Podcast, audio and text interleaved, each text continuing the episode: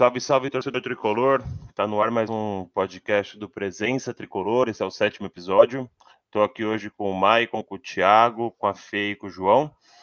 E hoje o nosso entrevistado é ninguém mais, ninguém menos, conhecido como José Carlos, José Carlos Zabel, Zabel, e aí Zabel, fala Zabel do jeito que vocês quiserem, ou meu pai. É uma honra estar entrevistando ele aqui, principalmente pro presença, né, cara? Que se não fosse ele, não teria virado São Paulino com toda certeza. E acho que ele vai trazer para nós hoje aí, principalmente, muita história da torcida tricolor independente, tá? É, como algumas pessoas sabem, ele é o sócio número 8 da torcida e ele é um dos fundadores da própria torcida, né? Intitulado como próprio fundador da torcida da velha guarda. É, Isabel, ou pai, Conta para nós aí, como é que foi que você virou São Paulino, por favor, para começar? Oh, não, não, tive influência de ninguém, que pai não torcer para time nenhum, mãe palmeirense, irmã palmeirense. Acho que eu gostei por causa do nome da cidade de São Paulo. E desde os meus cinco anos eu tenho certeza que já era São Paulino. Morava no Bom Retiro, morava. Aí quando nós mudamos para Santo Amaro já tinha sete anos. E aqui o a galera mais velha torcer para o São Paulo. Aí já juntou a fome com a vontade de comer, né? E depois tive um incentivo muito grande de um tio, o único tio São Paulino. Eu era o único sobrinho São Paulino. Logicamente, era meu tio favorito, eu era o sobrinho favorito dele, né? Porque só tinha gente de São Paulino. Eu, meu primo e meu tio na família. O resto, tudo corintianada, palmeirense de monte, que é tudo italianada, né? E foi sofredor muito tempo, viu? Ó, pra vocês terem uma ideia, o São Paulo foi vice-campeão paulista 62, 63. Vocês não compravam camisa igual vocês compram hoje. Minha mãe comprou uma camiseta amarela, já amarela na época, do sentido de São Paulo, tinha o maior orgulho. Vice-campeão paulista 62, 63. É brincadeira, né? E não ganhava nada. Ele ganhou, um, ganhou uma torneio da cidade de Recife, um torneio lá com o Corinthians, o Santa Cruz, o Náutico, o Sport ainda teve, foi campeão por saldo de gols e ganhou o troféu Colombino, acho que foi 66, 67, coisa assim. E só foi ser campeão em 70, depois de 13 anos de fila e já, vamos dizer, acompanhar o São Paulo desde 64 no estádio, já acompanhava seis anos já acompanhando sem ganhar nada, né? Inclusive de 70, eu acho que na segunda rodada São Paulo perdeu da Portuguesa, eu falei, mais um ano que vamos sofrer de novo. Aí vai, né? E você aí vai pra frente, vai começar a ganhar, você se incentiva, incentivou a ser mais São Paulino que nunca. É, agora, estou até acostumado, né? na derrota, na vitória, a gente toma uma cerveja e vamos continuar torcendo. Ô, Isabel, e deixa eu perguntar aproveitando aí década de 60, 70, conta para nós aí como é que foi a fundação da torcida tricolor independente aí nos anos de 1972. Conta essa história porque pouca gente sabe. É um pouco longa, vai. Vamos dizer que você tem começado do início. É... Em 69 começaram os movimentos de torcida organizada. Não sei a Gaviões. A Gaviões parece que surgiu de dentro do Corinthians também. A Tupi surgiu dentro do Palmeiras. A Jovem de dentro do Santos. São Paulo nunca gostou de torcida. Já desde aquela época, alguns abnegados fundaram a torcida uniformizada, a Coral, em 69. Pessoas bacanas, o Eduardo era o principal, a filhinha, eram pessoas bem conhecidas, né? motorista, Toninho. Só que o Eduardo depois largou, que era o cabeça. Aí assumiram de novo o tal do Nilson, o Toninho e o Ricardo, assumiram, mudaram o nome para a torcida uniformizada tricolor. E teve a fatídica viagem do Paraguai. Embora já vi um descontentamento da pessoal mais jovem, que São Paulo não ganhava nada há, há um tempão. Então não tinha muita pessoa de idade na, na, na, na torcida uniformizada de São Paulo, né, na torcida tricolor lá. E uh, já a molecada já estava revoltada com a torcida, a gente já tinha um movimento para fundar a torcida jovem de São Paulo. Inclusive, quando surgiu o negócio de fazer independente por causa da viagem do Paraguai, que houve um desvio muito grande de dinheiro, que era para ser utilizado pela torcida, foi utilizado pelos então diretores da, da, da torcida de São Paulo, né? E estava esse movimento da independente e a gente com o movimento da, da, torcida jovem de São Paulo. Nós somos até, inclusive, até o diretor social de São Paulo, tal de Arnaldo Rui, um pouquinho antes da fundação da independente, que já também sabia o que que existia independente. Nós fomos até mal recebidos no São Paulo. As duas torcidas é coisa de corintiano, maluqueiro. Aí nós ficamos meio revoltados com a coisa. Na primeira reunião da Independente, nós somos eu e mais dois, que eram os cabeças da, da torcida jovem, participamos da, da, da, reunião, até quebramos outros, sei lá, 20, 30 moleques que tinham atrás da gente e arrastamos todo mundo para Independente. Foi a melhor coisa que podia acontecer, porque senão não ia nenhuma das duas para frente, nem a jovem nem a Independente. E de lá pra cá, tô aqui firme e forte. De vez em quando você larga um pouquinho de ir no estádio. Ainda bem que tem incentivo agora dos filhos para ir pro estádio, né? Até dos amigos também, né? Uma época, o Rômulo e o Léo eram pequenos, você teve que se afastar um pouquinho, mas nunca bando na torcida de jeito nenhum. É, até, eu sou São Paulo doente, mas até divido um pouco a torcida no meu coração, com toda certeza.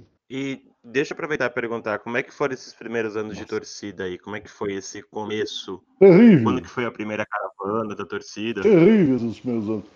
A primeira caravana, uma das primeiras caravanas foi para Piracicaba, que eu lembro. Tinha, já foi com prejuízo. Tinha 16 pessoas no ônibus só. Ainda saiu briga lá, apanhando, rasgado nossas únicas bandeiras que tinham lá em Piracicaba. Tinha muita concorrência com o Palmeiras. O Palmeiras estava no Palio em 72, no Paulista. E uh, muito palmeirense lá. E a gente era torcida pequena, né? Saiu uma briga generalizada. Tinha acho que cinco bandeiras na torcida, não sobrou nenhuma. Rasgaram todas lá, né? Mas a gente fazia na raça, de vez em quando até ia de, de ônibus de linha, de rodoviária mesmo, mas sempre presente de um jeito ou do outro, né? Mas era muito difícil, não aceitavam duas torcidas de São Paulo, que era coisa de, de maluqueiro, pelo contrário, foi a época mais civilizada da torcida, foi né, no início, que só tinha pessoas de bom caráter, boa, boa situação financeira até. Tinha hoje, que nem tem essa molecada aí, que não é fácil hoje de levar, não. Não tinha pessoal de briga, não tinha nada, né? Era um pessoal bem civilizado, mas não, não aceitavam a gente de jeito nenhum, né? Os meus três, quatro anos foi um sofrimento. Começamos a melhorar no fim de 75. Entraram três, quatro pessoas novas na torcida, que deu uma, uma alavancada que ajudou muito. O senhor também que entrou no fim de 72, o senhor Guimarães, já era diretor do Banco Noroeste, precisa dizer que tinha um nível bom na torcida. E ele gostou da gente, aí ele nunca foi presidente, mas tomava conta da torcida, era ele mesmo, né? Ele assumia tudo e levava amigos, levava conhecidos. E a gente uma, era uma família lá dentro. Praticamente a gente tinha um ônibus cheio todos os jogos desse grupo que foi formado. Né? É, de vez em quando, um, dois ônibus, de vez em quando a gente queria encher o segundo, dava um prejuízo terrível, né? e arrecadava dinheiro daqui e dali para comprar bandeira, para comprar papel higiênico, jogar papel higiênico na época no estádio. Né? Olha, não foi fácil não, viu? mas teve um pessoal muito bacana que todo mundo ajudou em tudo. Muito, é difícil citar nomes, mas cinco, seis pessoas, a gente fazia qualquer coisa pela torcida, qualquer coisa mesmo. Mas foi um, momentos difíceis mesmo, não, não, não era fácil. O São Paulo não aceitava a gente de jeito nenhum. Né?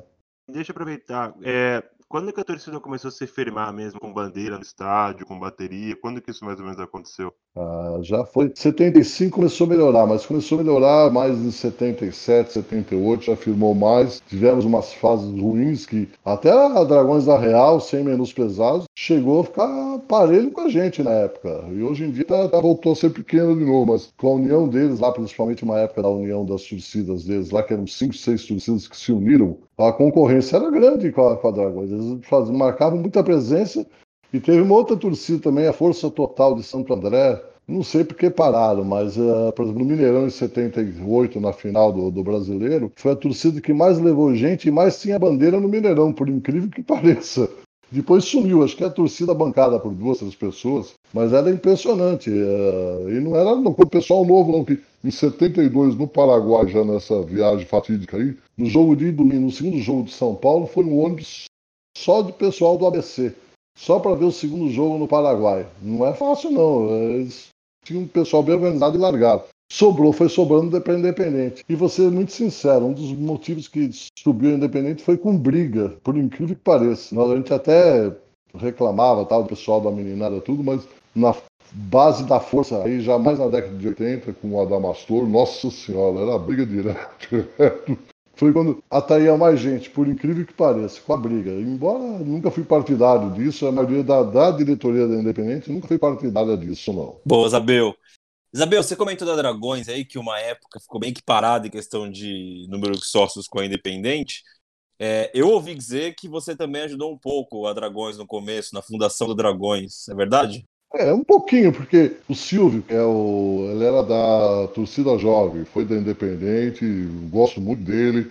A torcida estava numa draga total. A gente mal conseguia. Ele era um molecão, ele queria assumir uma, uma posição na diretoria e não tinha condições. Eu falei, Silvio, não tem condições, você é muito novo ainda, a coisa tá feia aqui. Aí ele falou: vamos montar uma torcida, montou a torcida jovem. Mas eu tinha boa amizade com ele, sempre apoiei ele. Tinha o pessoal da Coração Tricolor, que era o Paulinho, que mora aqui pertinho de casa, coincidentemente. Tinha mais amizade amizade com o Paulinho, com o Silvio e um pouquinho com o Oscar, que era da Dragões de Osasco. E tinha mais duas torcidas, a Real Força Flamante Tricolor, que era do Ayrton, acho que tinha mais uma ou duas. E eu conversava muito com o Silvio e com o Paulinho, porque se não juntam tudo e montam a torcida, e no fim das contas acabaram ouvindo minha ideia, diz que foi uma briga do caramba para conseguir chegar no nome, né? Porque cada um queria pôr seu nome, né?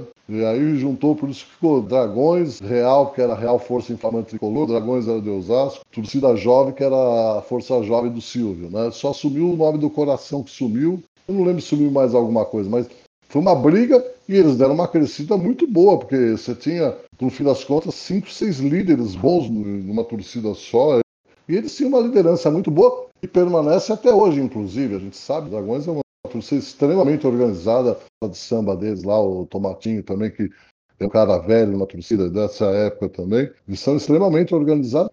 Só que nunca conseguiram se popularizar, né? Nessa época eles estavam até que bem. Talvez não seja por isso, pela ruindade que estava no Independente na época, para falar a verdade. O que estava ali a brigada também Independente, né? Ô Zabel, aproveitando o gancho aí que a gente está falando das duas torcidas, Independente e Dragões da Real, qual o nível de relacionamento entre a Independente e a Dragões? Muita gente acha que as duas torcidas têm alguma rincha, outras pessoas falam que não tem nada disso. Eu queria saber de você, como que é o relacionamento entre as duas torcidas? Você não tem irmão, irmão, você não briga com teu irmão, tua irmã em casa, uma discussãozinha, mas briga, briga, briga briga mesmo em si. Teve uma ameaça de briga no Morumbi, até por minha causa, até para falar a verdade. Mas é um detalhezinho pequenininho, não chegou nada a vias de fato assim. Teve uma vez na Bahia também, teve um pessoal da Dragões lá da Bahia que se dispôs com o pessoal daqui da Independente de São Paulo. Mas nada, Olha, nós tivemos uma briga uma vez feia com a torcida uniformizada de São Paulo, uma vez não, umas cinco, seis vezes com a TUSP, que já não existe mais, e com a raça tricolor que dividiu o meio de campo com a gente, um tal de Gil que já até faleceu, gente muito boa.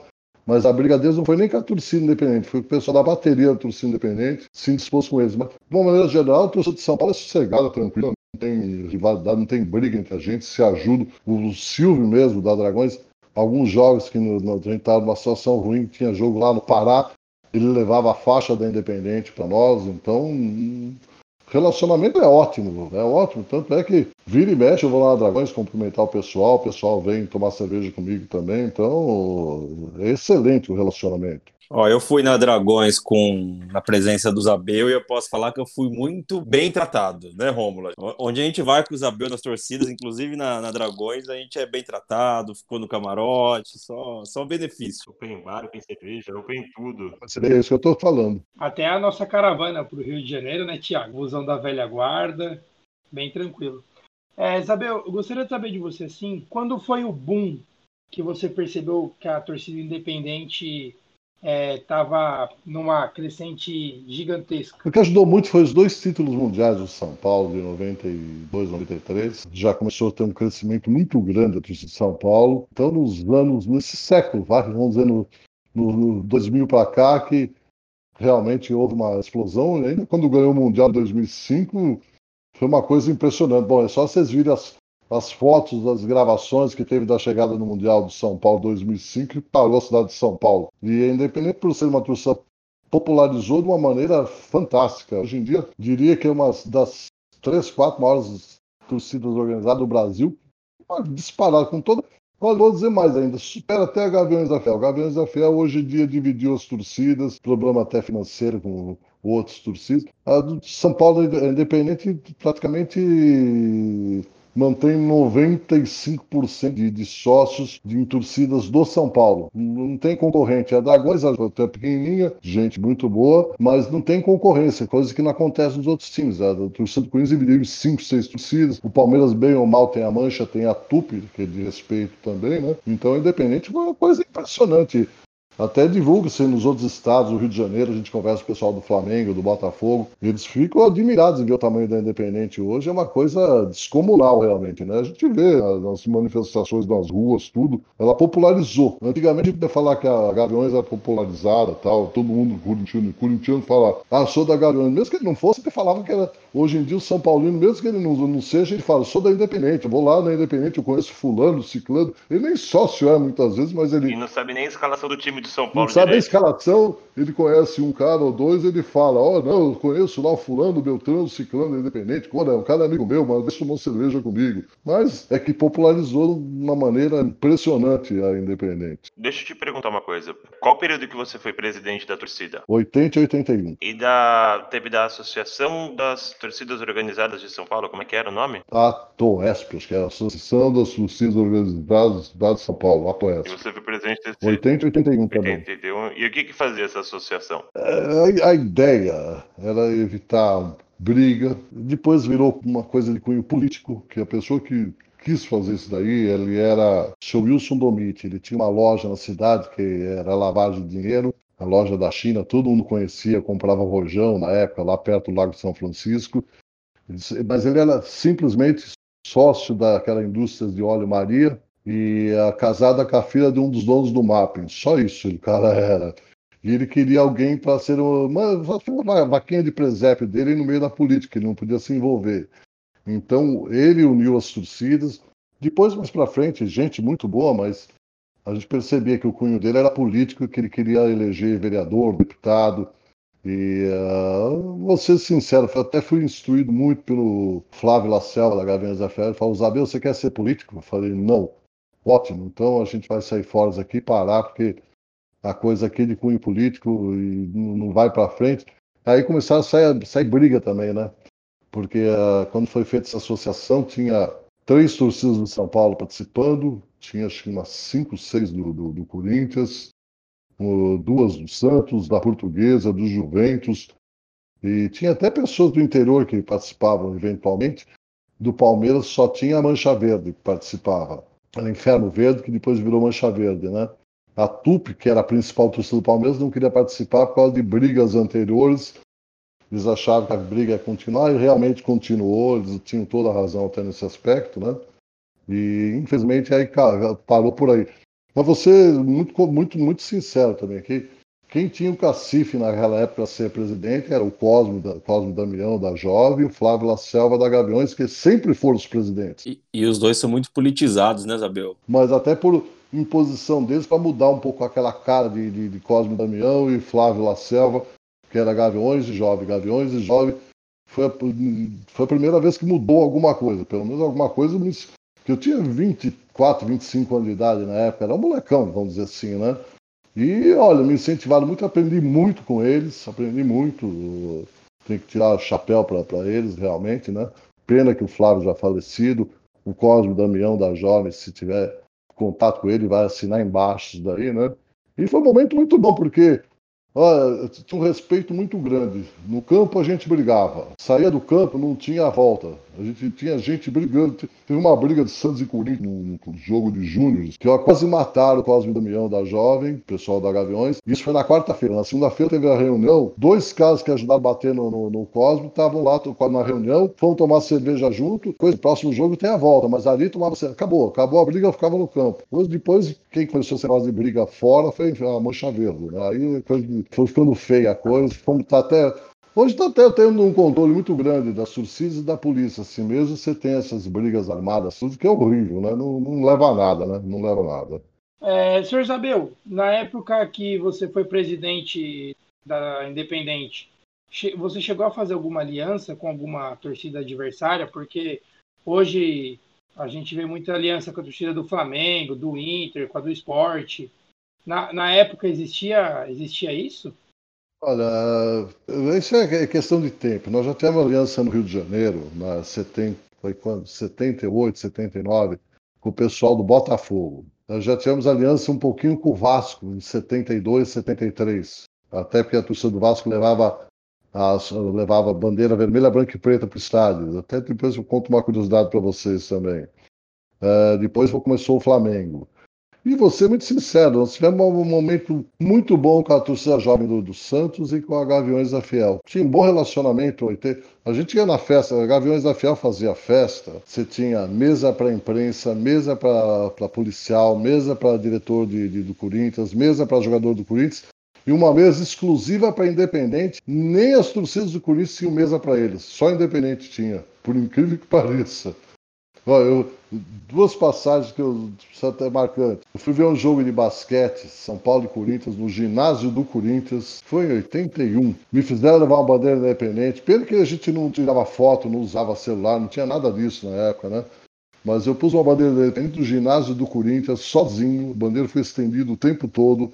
A única coisa que teve de ruim é que o time de São Paulo era ruim para danar. Quando entrou na quadra, os caras queriam apostar uma caixa de cerveja, eu falei, não, não, não. Aí entrou na quadra, só cara de 2 metros e 4, 2 metros e 5. Aí primeira bola lá, 20 do sexta de São Paulo. Os caras, não, 20 pontos de vantagem pro São Paulo. Eu falei, peraí, vamos apostar. No intervalo fui pagar cerveja pros caras, que o time de São Paulo era ruim pra caramba. E vocês, tudo filho de filhinho de diretor, eu fui pagar cerveja pros caras, não esperei nem no segundo tempo. Tratava a gente hiper, super gente, também tratava bem. Embora começou a ter umas trairagens, teve pessoas que na tua frente tratava bem, por trás queria brigar. Quando eu estava junto, sempre segurava as pontas. Quando eu não estava junto, a briga comigo algumas vezes. Tinha até um amigo que falava: é melhor ser inimigo da Mancha Verde, que a gente já sabe que se cruzava brigado, que amigo da Gaviões, que quando eles estão minoria, são amigos. Quando eles estão na maioria, já não são mais amigos. Aí começou briga, briga, briga, briga, e hoje sem chance nenhuma. Hoje a gente tem uma aliança com o Flamengo. Mas a gente tem, tem uma particularidade. Olha, em 72, isso é independente saiu na frente de todo mundo. Teve a mini Copa no Rio de Janeiro. Não, isso era loucura, né? Teve um jogo antes da final, o Brasil jogou com a Tchecoslováquia. Eu estava na cidade, 9 horas da manhã. Vamos alugar um ônibus para ir para o Rio de Janeiro? Vamos, vamos ah, liga para fulano, liga para fulano. Bom, deu maior prejuízo, lógico. Nós saímos com que 19 pessoas para ir para o Rio, Rio, Brasil e Tchecoslováquia, um jogo numa quarta-feira à noite. 19 pessoas. Aí gostamos da ideia e na quinta-feira reunimos daqui, reunimos dali, 72 isso, hein? Nós conseguimos juntar, falei tudo junto, fomos em quatro ônibus, estava nos ônibus, Independente, e TUSP do São Paulo, Tupi do Palmeiras, Camisa 12 do Corinthians, Ju Jovem, Torcida Jovem do Santos e Leões da Fabulosa todos juntos para o Rio de Janeiro em quatro ônibus. No meu ônibus tinha a maioria era da, da TUP da Independente e tinha o, o presidente da, da Camisa 12, Vila Maria, e tinha o cara da Portuguesa também no nosso ônibus. Tinha ônibus que tinha mais cara do, do, do da, da, Camisa 12, do Santos, e bah, dividiu, né? Só Gaviões, é lógico que ela foi com ônibus exclusivo lá para o Rio de Janeiro e não quiseram se juntar com os demais. Foi muito bacana isso daí.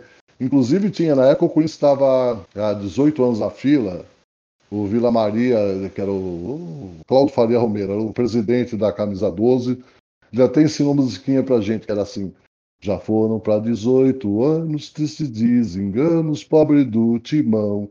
Assim essa fiel se acaba, nem com reza brava, ele é campeão. O resto eu não sei, não lembro mais. Ele foi cantando no ônibus, ele mesmo cantando contra o Corinthians. Você vê que o pessoal teve momentos bons. E nesse mesmo jogo com o Brasil e Portugal da final de 72, a coisa foi sensacional, porque eu tenho até fotos em jornais aqui. Uh, nós ficamos do lado da sombrinha, do lado da numerada do, do Maracanã, que hoje já não tem mais, talvez não tenham conhecido, né? Tinha um lado que era sorte bancária, outro lado, meio de campo era numerado, e tinha as laterais, nós ficamos do lado da numerada para pegar a sombrinha, para não ficar do sol na cara da gente, né? Já era afogado. E a Gaviões foi para outro lado para sair na televisão. Todas as outras torcidas foram para outro lado para sair na televisão, menos a Independente, onde que lugar a gente estava. E o pessoal do Vasco é tudo com bandeira vermelha, preta e branca, por causa da Cruz de, Cruz de Malta, né? Saiu tudo como torcida de São Paulo, que estava em, em, excelente número no Rio de Janeiro. E saiu tudo quanto é jornal, saiu as fotos do lado que estava a torcida de São Paulo, tem uma bandeira que saiu em tudo quanto é jornal, saiu a bandeira de pendurada na, na, na arquibancada, né? E uh, os caras queriam morrer para sair da televisão e quem pegou foi a gente, no fim das contas. Mas nunca mais o negócio disso aí nunca mais vai existir, lógico, né? Não tem nem, nem, nem o que falar. Né? Muito boa. E deixa eu perguntar, você estava falando aí da mídia que viu, tirou foto, falou que a torcida do São Paulo estava em peso. Hoje em dia a gente sabe, né, que, por exemplo, o da Atena, o finado Marcelo Rezende adorava falar mal de torcida, torcida de qualquer time de segunda-feira no, nos programas dele para falar de briga. Mas na tua época, pai, como é que era uh, a mídia? Ela é, massacrava muito igual é hoje ou apoiava tanto que tanto que na época pior tinha até aquele programa que vocês participavam lá de torcida, não tinha? Sim, mas é pior que agora, porque É o que vendia, vendia jornal, dava ibope na televisão, passava. Os caras não queriam, queriam mas que tinham briga, que dava, vendia jornal, dava, dava ibope na TV, mostrava cena de briga 500 mil vezes. Hoje em dia virou tão popular, na época não era tão popular ter briga constante, então qualquer briga que tinha, nossa, parava o país. Ó, teve uma briga, não sei lá, tá, tá. E, e já teve brigas muito feias. Vocês estavam até comentando do, do São Paulo Palmeiras lá, mas aquela vez que teve do Juvenil em 92, 91, 91, no campo de Juventus, São Paulo com isso que morreu um corintiano, ali a coisa foi bem pior do que a briga de São Paulo, Palmeiras e Pacaembu, é que tem os detalhes políticos até envolvendo a coisa que a gente não pode comentar. Aí é o assunto proibido também, tá? Mas a coisa foi muito feia, tem envolvimento político, envolvimento policial. É detalhe que você, você tem todo o arquivo guardado isso daí, a gente não pode meter a mão no, no, é um assunto proibido, vamos dizer assim, tá? Para por aqui, mas foi pior do que São Paulo e Palmeiras. Então, a gente até aproveitar e perguntar para você o que, que aconteceu naquele ano de 95, né? Agora acabou de fazer 25 anos do acontecido, né? A história é muito, muito obscura. Eu, na época, eu era pequeno, eu acredito que o João também. Eu só tinha uma semana de vida. O João não tinha nascido, a Fernanda não tinha nascido, o Michael e o Thiago não sei o quanto que eles lembram, mas conta a gente aí, pai, um pouco como é que foi essa história aí do Pacaembu em 95. Você sabe que é um dos motivos que eu me afastei um pouquinho na época, você tinha uma semana de vida, tua mãe queria me matar, porque eu tava no jogo, tava tudo desesperado por causa da briga, né? Mas aí foi o seguinte, foi um jogo que não se esperava o público que teve, que a entrada foi gratuita. Não era a Taça São Paulo de Júnior, era um torneio que fizeram à parte. São Paulo extremamente favorito, tinha um time muito melhor que o Palmeiras. Diria para você que tinha 90% de estádio São Paulino, uns 10% palmeirense. Não tinha a polícia, não estava preparada para o jogo. Devia ter. Bom, onde a gente estava tinha dois guardas, mais nada, mais nada. E estava em reforma o Pacaembu, onde era o tobogão, tinha pau, pedra, tinha de tudo ali atrás. Né? Olha, a culpa foi mais dos organizadores que das torcidas, se você analisar bem, por não, não poder fazer naquele estádio, por estar em reforma, eh, não ter polícia suficiente para isso. A coisa foi feia, porque todo mundo esperava que São Paulo fosse ser campeão. Então, esses dois guardas que estavam lá simplesmente ficaram debaixo da Independente.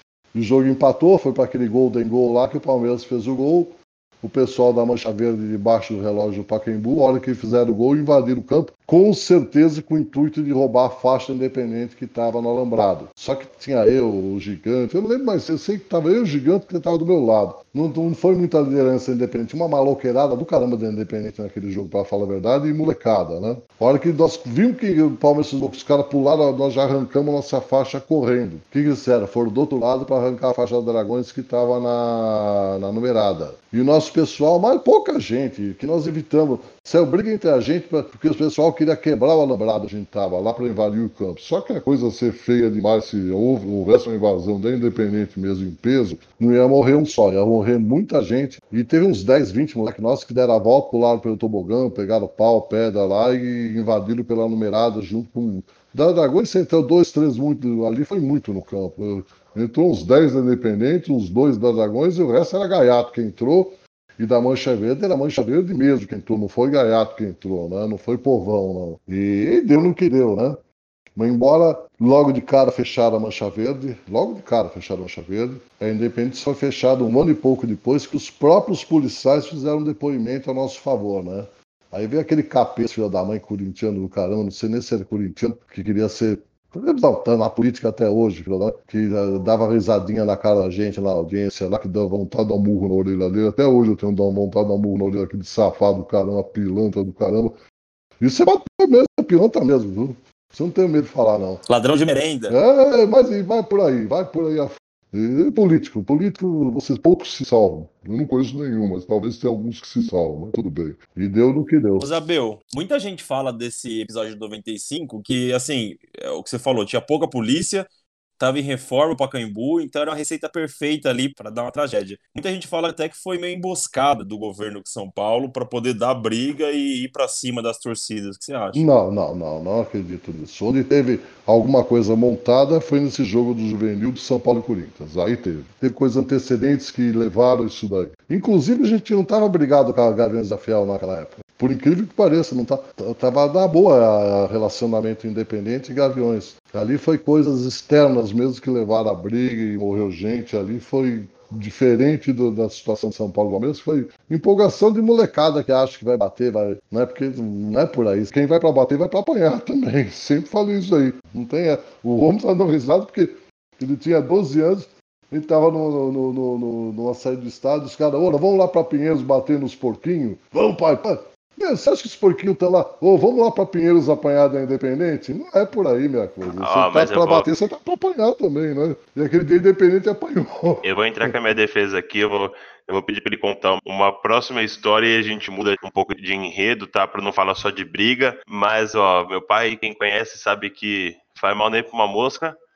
Mas ele tem uma história aí de uma invasão na Mancha Verde que eu acho que vale a pena ele contar para vocês aí o porquê que aconteceu e quase, que, quase o que aconteceu com ele, porque dependendo da história não tava nem aqui, viu? Não, a história também é um pouco longa, porque tudo começou com a nossa aliança com a Gaviões. Os caras da Gaviões foram lá, roubaram a sede da Mancha Verde no Parque Antártica, roubaram todas as bandeiras, só que todos os clássicos eram no Morumbi, então os Gaviões não tinham como botar para fogo nas bandeiras da Mancha. Aí que eles fizeram? Dava uma bandeira por jogo para a gente queimar no Morumbi, bandeira da Mancha Verde no Morumbi, de deixar guardado lá, era só pegar, botar fogo. E os caras da Mancha Verde, logicamente, queriam morrer. Na filha das mães pegaram, tinha um tal de Delfim, uma, uma vez por mês levava as, as bandeiras para casa da mãe dele, passar, lavar, deixar direitinho. E os caras só de outro. Tinha espião deles dentro da gente. Sempre, sempre tiver espião envolvido em qualquer lugar, né? Aí foram lá na casa, ele não estava em casa, pediram, se identificaram como independente, roubaram nossas bandeiras levaram todas as nossas bandeiras embora. Tá. Bom, teve uma caça às bandeiras impressionante. O tal de Atibaia estava dormindo no sítio dele, lá em Atibaia, de cueca, sei lá das quantas lá. Foi invadido em plena segunda-feira, meia-noite, com o nego armado com sete e meia, cinco. Encostaram o revólver na cabeça dele, recuperaram bandeira. Aí nós ficamos danados, nós pô, não conseguia recuperar as bandeiras de jeito nenhum, né? Nós, uma coisa de louco, reunimos, vai dizer, umas 20 pessoas. Vamos lá, vamos lá. Inva, fomos invadir, estamos em cinco gente está. Vamos invadir a mancha? Vamos. Não tinha nada planejado, né? E por sinal teve uns três, quatro caras que deram para trás, foi onde deu problema. Até, até carimbo dos tudo que tinha lá dentro, nós assinamos tudo, tudo, tudo, tudo, tudo, tudo. E tinha o Otávio, que era da Gaviões, que era. O Otávio foi expulso da Gaviões, que tinha mais amizade com a gente do que da Gaviões. Esse tal de Otávio, nosso irmão do Zuca, né? tinha uns três, quatro casos quase mataram o tal de, de, de Cleo na época. Tinha três em cima dele, tivemos que tirar, senão ia matar o tal de Cleo. Aí tá, tá tudo no carro, vai, sai, sai, sai, sai, porque ali é reduto deles, né? Eles estão ali, tem junto 200 caras em 5 minutos ali, né? Na hora de sair fora, nós sentimos a falta de umas 3, 4 pessoas. Paramos na esquina ali, dois carros foram embora, ficaram mais dois carros, três carros nós ficamos ali. Ficou eu, esse Otávio e o Bitão.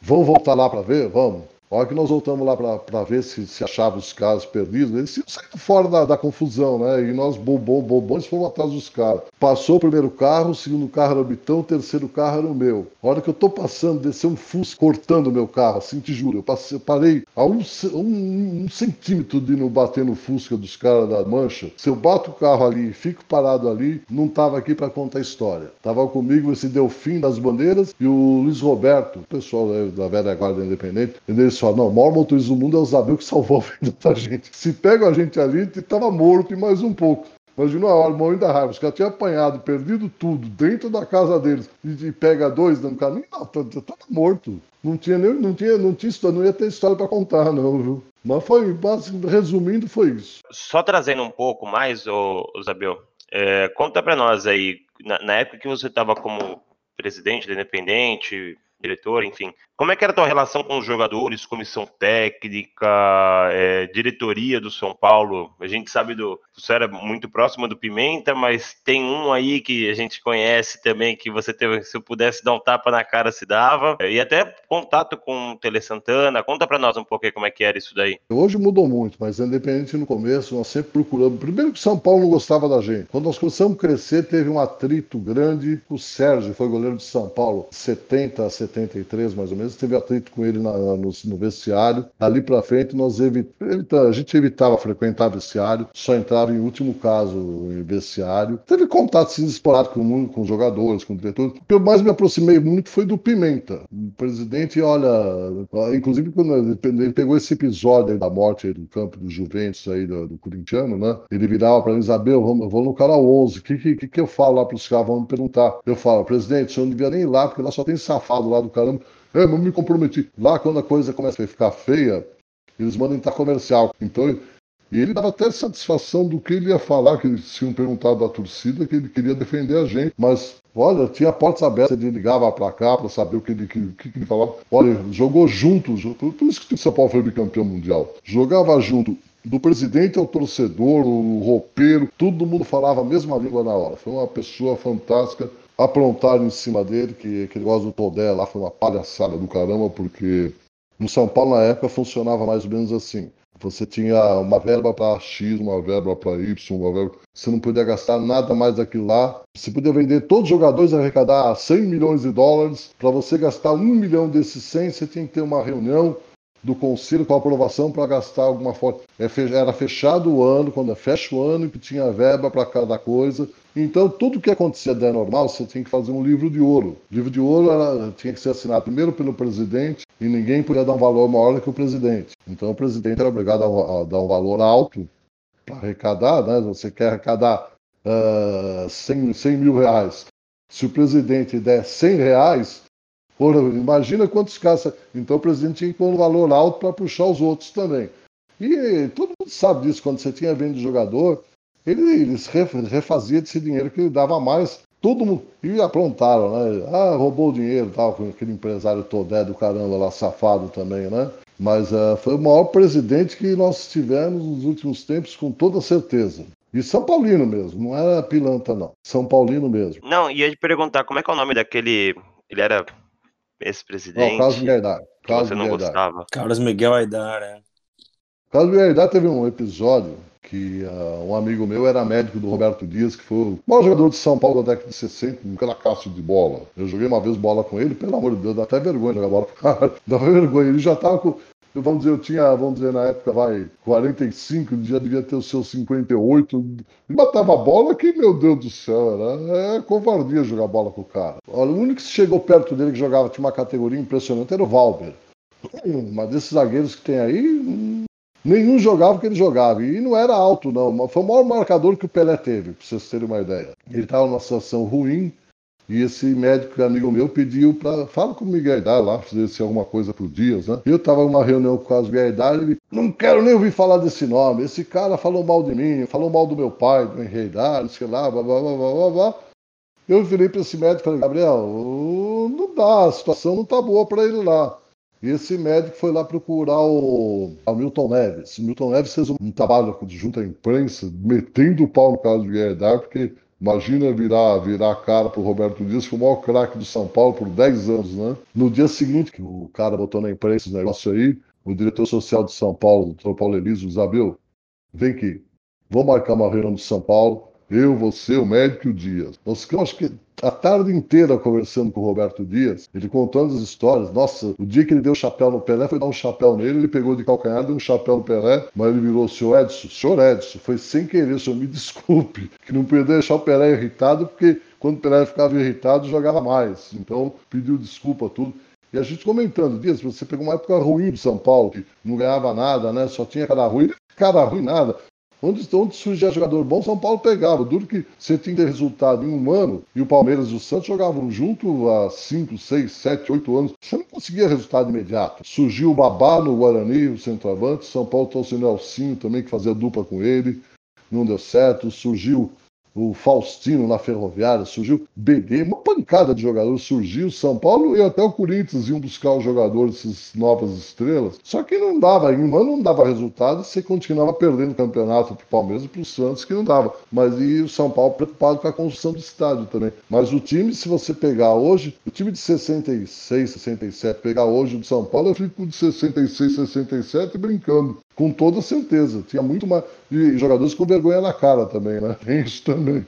Hoje não tem, hoje é tudo dinheiro, né? Hoje pagou, levou, né? O cara beija o uniforme, eu sou desde pequenininho, né? Mas infelizmente mudou muito. Mas, Abel, você acha que essa fase que você comentou, assim, que São Paulo estava na fila um tempão, vários jogadores bons não conseguiram, é, sei lá, marcar história e, ganhar, cravar o nome na história por isso, porque era muita pressão. Você acha que é o mesmo momento que hoje, que a gente está na fila há oito anos, acho que é o terceiro pior período? De jeito nenhum, de jeito nenhum, isso que eu falo. Você tinha o Santos e o Palmeiras montado, mas não que São Paulo fosse ruim. São Paulo fez o Santos fugir de campo em 63. O Santos tinha o Doval, pegava Coutinho, Pelé, Pepe. São Paulo na época também tinha o Del Vecchio, que veio do próprio Santos, antecessor do Pelé. Tinha o Benê, jogava muita bola no meio de campo. O Cecílio Martins, um paraguaio, corria pra caramba, uma vontade do caramba. Meteu 4x1 no Santos. Teve, você falou de Cecílio Martins, foi em 65, 66. Teve o Rio São Paulo. Puta, olha, eu queria estar lá aquele jogo, eu não tava. Foi uma quarta-feira à noite, Corinthians 1x0. O Walter fez o gol, o Walter era o meia, fez um gol aos 39, o Cecílio Martins aos 43 do segundo tempo. Nós ganhamos os últimos 5 minutos, fizemos dois gols dos maloqueiros, ganhamos 2x1. Teve um jogo com o Palmeiras em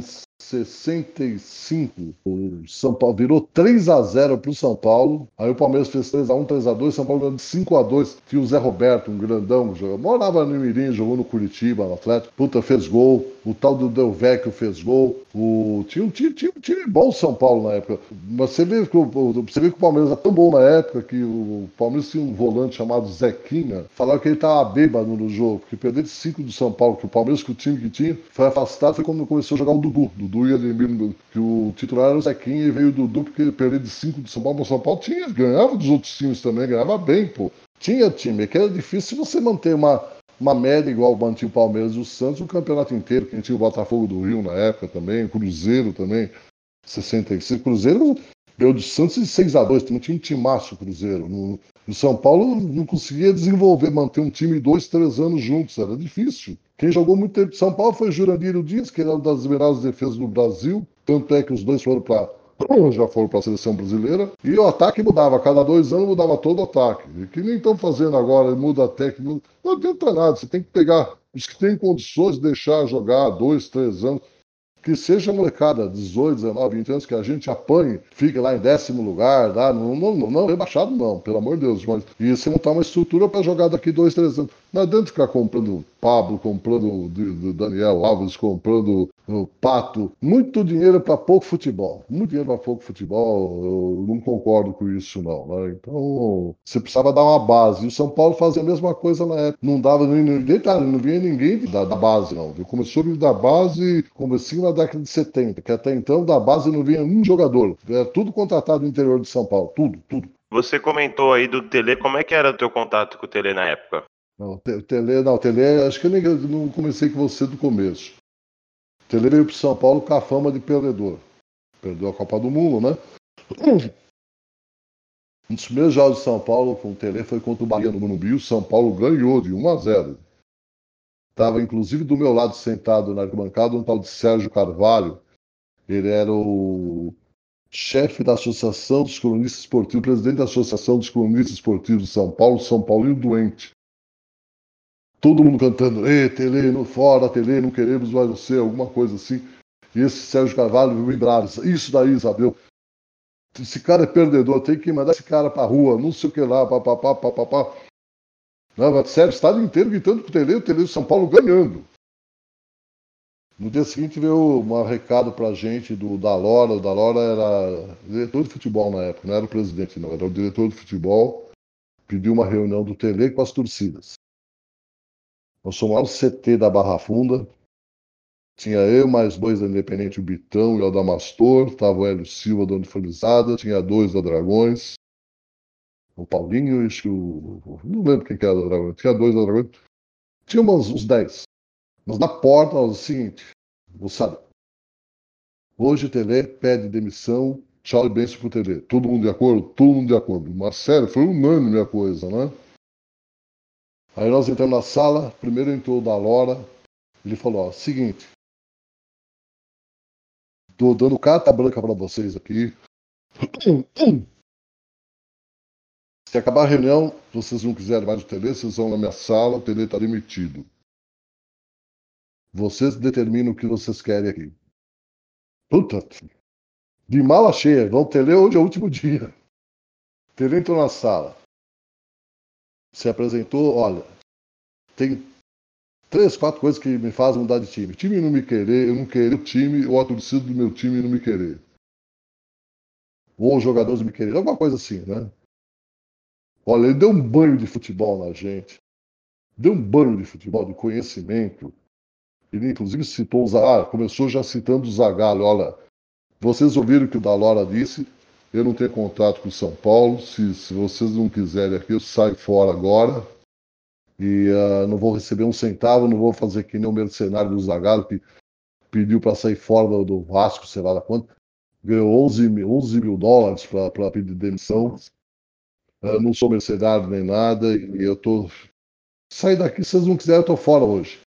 Olha, ele deu um nó tático na gente de futebol, deu uma aula de futebol, de conhecimento. Até nós questionamos o Zico bater aquele pênalti. Ele falou: seguinte, se o Zico, se acordar em 3 horas da manhã ele mandar bater 50 pênaltis, acho que ele vai fazer 49. Era o melhor batedor que tinha, era unânime isso daí. Perdeu porque perdeu, porque tinha que perder. Jogando um futebol bom, perdendo a Copa e acabou. Fazer o quê, pô? A gente vai vivendo e aprendendo. E teve detalhes. Sabe que o Tele, o Tele, uma das coisas que ele aprendeu com a gente, ele comentava de fala. Do banco de reserva, a gente não tem visão nenhuma do. do, do não tem a visão que vocês têm da arquibancada geral do, do campo. Quando vocês estão na arquibancada, 10, 20 mil pessoas. Eita, fulano! É, fulano, não. mas não tem dúvida, em dois minutos manda o cara levantar, se vestir, trocar e entrar. Porque vocês mandam mais que vocês têm uma visão muito maior que eu. Não aceito palpiteiro do meu lado falando no meu ouvido, mas povão todo pediu, é isso daí. Teve passagem, inclusive os próprios jogadores. Teve um jogo com o Vasco no Rio de Janeiro. O Tilico estava marcando o lateral esquerdo, que era da seleção brasileira, que jogou no Palmeiras também. Me sumiu o nome dele agora, que o filho joga na Espanha ainda. Me sumiu o nome dele, não sei se vocês lembram. O, o lateral esquerdo, que era da seleção brasileira. O filho dele jogava na Espanha, acho que está na Alemanha atualmente. Joga bola pra caramba também. Não, não, não fugiu o nome. O cara é uma avenida. Quem? Mazinho, exatamente. O cara é uma avenida. O Tirico ficava parado dentro, porque o São Paulo tinha um, uma, uma jogada ensaiada, que o Raí pegava a bola, jogava para o Tirico na direita, o, o Tirico ia feito louco e cruzava para a área. Só que o Raí não conseguia nem pegar na bola para jogar pro, pro Tirico. E os caras, volta, Tirico, ajuda a marcar o Mazinho, ajuda a marcar o Mazinho e o Tinico estava parado no meio de campo. Acabou o jogo, os jogadores chegaram. Se o Tereza quer ser campeão, é lógico. Então nós vamos jogar com, com 11 daqui da, da para frente. E acabaram afastando o Tilico do time. Foi onde começou a entrar o Cafu como ponta falso, inventar alguma coisa, né? O Tele eu via muita gente. O Tele tem uma passagem com o Tele, até como ele. Você deve até saber. Quando veio o tal de Eliel pro lugar do Careca, eu falava, seu Tele, você vai quebrar a perna do Eliel. Mas por que, Zabel? Porque se, se eu escalar ele, mas eu tenho que escalar alguém. Então, se eu faço o seguinte, se eu mando ele aprender a parar a bola com a direita, porque nem para a bola com a direita ele para, ele tem que quase dar um nó na perna para parar. Ele não sabe nada, meu Deus. Eu vou fazer o quê? O que eu tenho, né, Isabel? Passagens com ele, e a ele o Carlos Caboclo, assessor de imprensa de São Paulo, eles iam nas nossas festas, o que eles comiam e bebiam era coisa descomunal, principalmente beber. Aí quando chegava a comitiva real, que era o Pimenta, a esposa, a esposa era a dama de companhia, Dona Inês. Ele, uh, ele ó, agora estou indo embora aqui, tô, já bebi muito, tô falando muita besteira aqui. E uh, assim, a, a, a, culpa, como é que é? A família real chegou, eu vou embora, senão vai prestado, senão eu vou me demitir, já que estou falando muita coisa que não devia falar para vocês, né? Mas teve muitas passagens boas com o Tele. Os jogadores também, o, o Teto, o, o Teto, uma das vezes voltando de São José do Rio Preto. Ele, pô, nós, a gente parava junto, parava os ônibus junto com a torcida, também ia no ônibus, dois, né? Eles estavam jantando e o Teto com uma cara. E que foi, Teto? Ó, que foi? Nós empatamos hoje com a América de Rio Preto, tinha que ganhar. Porque se não ganha, não leva o leite das crianças. Que o salário era pequeno, tinha que ganhar bicho. E ele queria ganhar todo o jogo. A diferença é tal de hoje em dia, né? O Rocha, também o Pedro Rocha, em 72, nós fomos pedir uma camisa para ele para rifar, para arrecadar dinheiro para a torcida. São Paulo tinha perdido da portuguesa e não quis dar camisa. Ele falou: domingo de jogar com o Palmeiras, vamos jogar do Palmeiras, que tinha um time máximo na época. Aí eu dou a camisa para vocês. Aí pegou e deu a camisa pra gente, mas com vitória, não ia dar camisa com derrota, né? E uh, tem muita passagem com o jogador. O Serginho Chulapa, já falei para vocês, o gol mais bonito que ele fez na vida foi no Júnior do São Paulo, no aspirante Júnior, né, na época, né? Ganhando de 4 a 0 do Palmeiras, o goleiro do Palmeiras chegou no bico da área, meteu. Eu tava na, esse jogo eu estava presente, na numerada, bem no meio de campo, no sábado. O goleiro chegou no bico da área, meteu a bola para frente, ele jogava de ponta esquerda, o Serginho, ele pegou de sem pulo da, da ponta esquerda, bem no meio de campo, da linha do meio de campo. O goleiro acho que nem sabe, não viu nem onde foi a bola até hoje. Eu comentei isso com ele, pô, ainda bem que você viu, porque esses caras não acreditam em mim, que tava uma, uma churrascada que teve com o Mal, Jesus, Pé de Pato, o próprio Teto estava no São Paulo na época, né? Eles faziam um churrasco. Mas duas vezes eu fui lá com eles, lá que eles convidavam a gente, né? Mas nunca fui chegado de ter relacionamento com o jogador, não. Vou ser sincero. É... Cada um na sua. Não, eu só ia comentar uma coisa. Só pra vocês saberem que eu tenho uma raiva do meu pai por causa disso, porque ele conversava com Deus e o mundo, ele não tem foto com ninguém, cara. Ele já tinha um autógrafo do Pelé, não sei das quantas. Joguei fora. Jogou fora, autógrafo. As, as, fotos que eu acho do meu pai de alguém tirou de algum lugar assim, ele aparece de fundo. Eu tenho, saiu no Jornal com o Mário Sérgio, tem uma foto com o Toninho lá no Paraguai, Toninho Guerreiro, com o Sérgio, que era o goleiro, também tem foto com ele no Paraguai. Eu não fui chegado nisso, não. O Rolo ficou danado do do Raí, que o dia que no Marcão pra almoçar com o Raí, o cara falou, não, vai lá, vê se vai estar. Não, mas você vem você e o Rolo almoçar com o Raí. O Raí no dia seguinte de demissão. E queria morrer. Mas não sou muito chegado nisso. Isabel, eu queria saber assim, né? Porque naquela época vocês tinham muita liberdade de chegar próximo dos jogadores, né? É, a pressão da torcida quando tinha um mau resultado era muito diferente da de hoje? Ah, muito diferente. Não? A torcida de São Paulo era torcida de massa, não era torcida de povo, era torcida calma, não, não, não, havia cobrança. E não precisava, os jogadores já jogavam com vontade. Não tinha o mercenarismo que é hoje, né, também, né? Tem... Lembro quando o São Paulo começou a montar o time em 69 para ser campeão em 70, veio o Edson Cegonha, que era do Corinthians, fez, jogou de volante para São Paulo.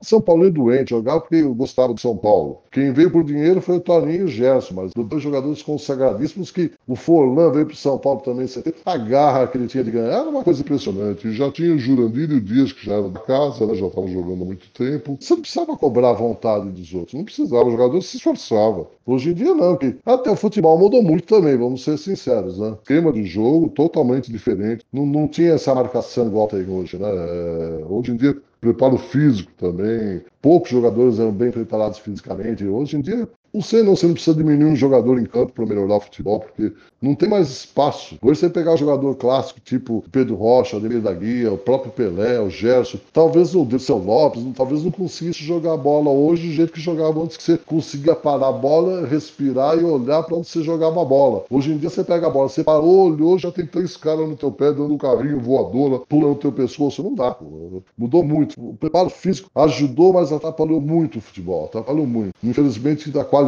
caiu bastante. Não que você não tenha jogadores habilidosos hoje. Nossa, como tem jogador habilidoso hoje? Basicamente, os jogadores de hoje são mais habilidosos que os anteriormente. Você pega jogador fazendo embaixada, o Denilson, que jogou no São Paulo. Esse cara faz o que quer com a bola, que você não viu os jogadores de antigamente fazer isso daí tinha um domínio de bola, mas não tinha essa plástica, toda essa magia que o pessoal faz com a bola hoje, que né, a própria mídia exige isso daí deles, né?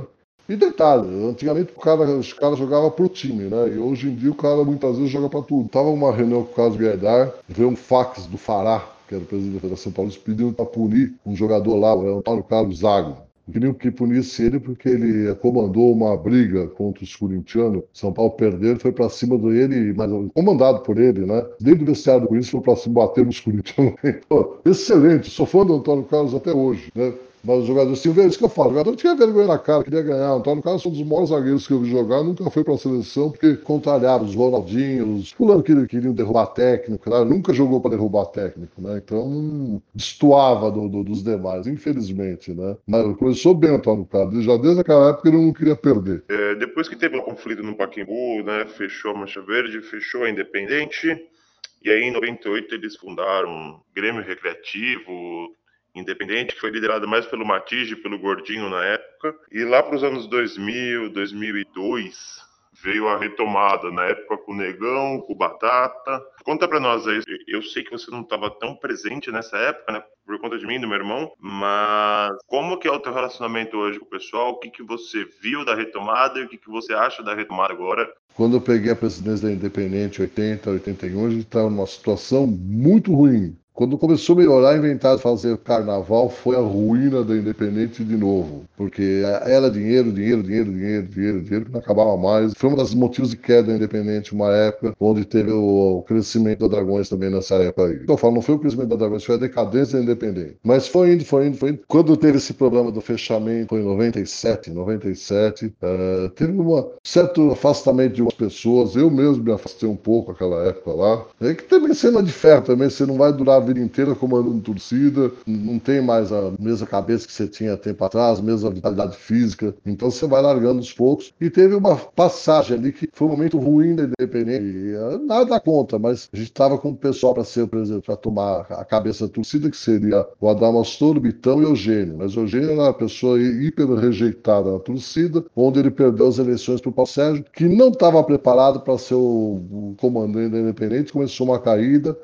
A sorte que teve o Matija, o Gordinho, cinco, seis pessoas, entre o Rodrigo, o Cristiano, que tomaram a cabeça torcida, por sinal, muitas vezes na briga mesmo, que a coisa foi feia, e uh, onde o André Amoroso Suquita. Ele uh, pegou a presidência, se expôs muito, infelizmente se expôs muito. Queriam derrubar ele, foi quando apareceu o Negão, o pessoal lá, que foi a briga que teve na, no andar da Independente, foi pior que briga do, do São Paulo e Palmeiras do Pacaembu. Só não morreu gente, mas foi um monte no hospital, que assumiram na pancada a mesma coisa. E, e, tem hora que você tem que ser assim mesmo, infelizmente. Que nem quando passei a, a presidência pro Ferrão, um monte de gente foi contra, mas era o cara certo da época. Depois ele foi eleito normalmente. A mesma coisa aconteceu com o Negão, com o Baby, com esse pessoal. Assumiram na pancada mesmo.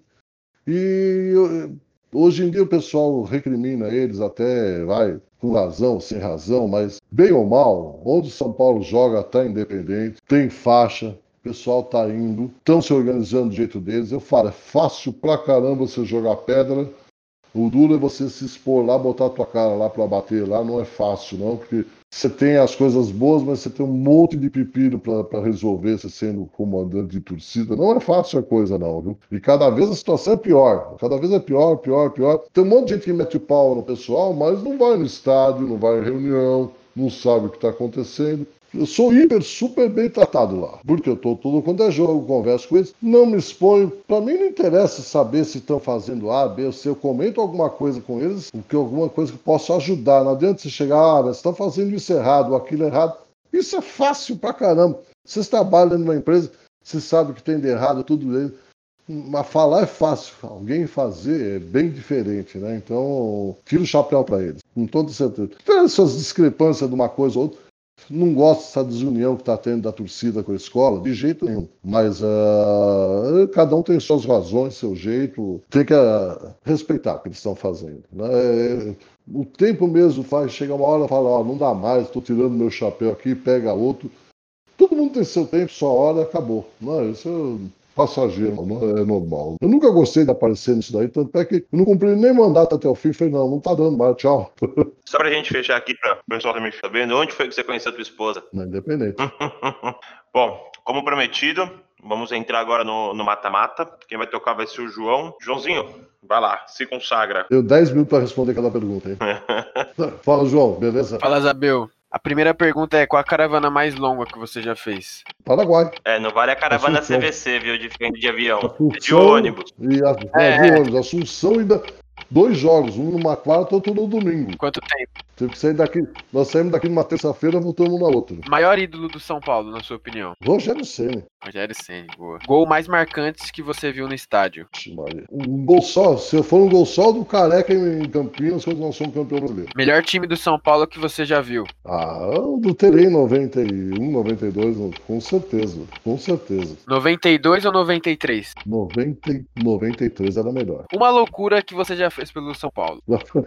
Mas sabe uma, uma coisa que talvez nem o Romulo que sabe? Fala. Teve um brasileiro de 72, campeonato brasileiro, inventaram uma tal de classificação por renda. Você não precisava jogar bola. Se você tivesse vendido bastante ingresso, bastante renda, você classificava para outra fase. Então, eu nunca mais faria um negócio desses daí em sã consciência. Eu peguei eu peguei, juro, paguei uma gráfica. O cara, o cara era amigo meu da gráfica, né? Eu tenho isso impresso até hoje. O cara era amigo meu. Eu ajudei ele a montar, na época, gráfica, você pegava a letrinha, você montava para fazer o panfleto. Eu ajudei ele a fazer a letrinha, saiu coisa errada pra caramba. Nós passamos lá uma noite imprimindo papel, cortamos na guilhotina na mão que estava quebrado o negócio, e distribuí mais de 20 mil folhetos aqui por Santo Amaro pedindo pelo amor de Deus para ver um jogo de São Paulo e América do Rio, sei lá quem que era. Eu não tive as Curitiba, será que time que foi? Levava nas lojas de Santo Amaro. Isso foi de uma quarta para um sábado, o jogo era domingo. Pedindo o pessoal comprar 4, 5, 10, 20 ingressos para ajudar o São Paulo a classificar por renda, para você ter uma ideia. Foi em 72. E uh, paguei do bolso a porcaria. Então, loucura do caramba. Hoje que eu falei, até, as cópias aqui, inclusive, alguma cópia. Uh, não faria mais de jeito nenhum. E, uh, não, detalhe, depois viraram a mesa, caiu por terra essa classificação por renda, porque o Vasco da Gama teve um jogo lá que tinha, uh, acho que venderam 40 mil ingressos para São Januário, devia ter umas 3 mil pessoas, 40 mil ingressos vendidos, que nem cabia no estado. Aí viraram a mesa e, e o São Paulo chegou na, na reta final em 72, né? Perdeu no, uma bobeira do caramba, que era uma, dois quadrangulares.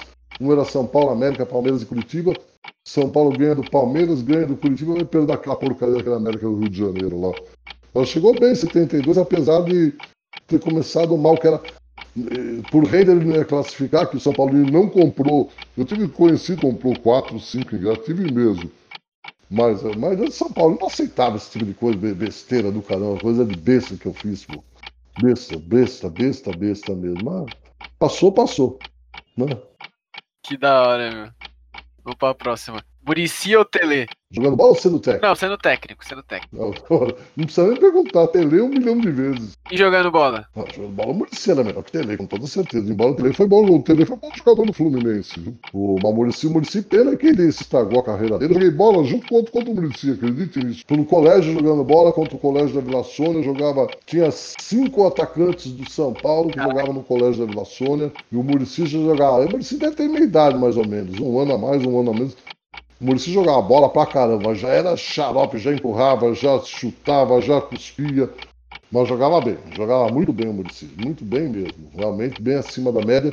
Ele poderia ter sido bem melhor. Ele mesmo se estragou, ele sabe disso, que se envolver com coisas que não era para ele se envolver, que ele teria tudo para ser jogador de seleção brasileira, com toda certeza. Podia ter sido melhor. Se você pudesse mudar o resultado de um jogo, que jogo seria? Ixi, aí é difícil, hein? Uh, que deixou te chateado. Apenas o tricampeonato do Libertadores em 94, 93, 94, sei lá. Puta, eu queria morrer, pô. Imaginou a gente ter sido tricampeão do Libertadores e tricampeão mundial seguido? Nossa Senhora. Mudaria esse resultado, viu? Melhor atacante que você viu no São Paulo? Tecnicamente, pena que foi dois anos só, Toninho Guerreiro. Em termos de fazer gol, Serginho Chulapa, com certeza, com certeza. Raí como jogador ou como dirigente? Precisa nem responder, né? Como dirigente, não dá dirigir o Corinthians, o Vasco da Gama. Ó, oh, foi o Rômulo que colocou, não, tá? Pelo amor de Deus, deixa o Rômulo. Foi o Rômulo que colocou essa não, pergunta. O Rômulo é fã do Raí, por isso que ele tá botando isso aí. É, ó, essa aqui o Rômulo que colocou também. Batendo falta, Reinaldo ou Daniel Alves? Reinaldo, disparado, disparado, disparado. Manda o Daniel Alves lá pra, pra não sei pra onde de novo, lá ganhar um milhão e meio pra jogar o que ele joga, vai tomar banho. É isso então, fechamos o mata-mata. Só isso. Pô, foi fácil demais pra você, precisa botar na parede, pô. Bom, galera, obrigado aí pela audiência de todos. Hoje foi uma, uma aula sobre São Paulo Futebol Clube e torcida tricolor independente, né? Como todos puderam ouvir até aqui. Não se esqueçam de curtir nossas páginas no Instagram, no Facebook, no Twitter. Muito obrigado e até a próxima. Obrigado, Zabil. Valeu, Valeu. Zabel. Obrigado.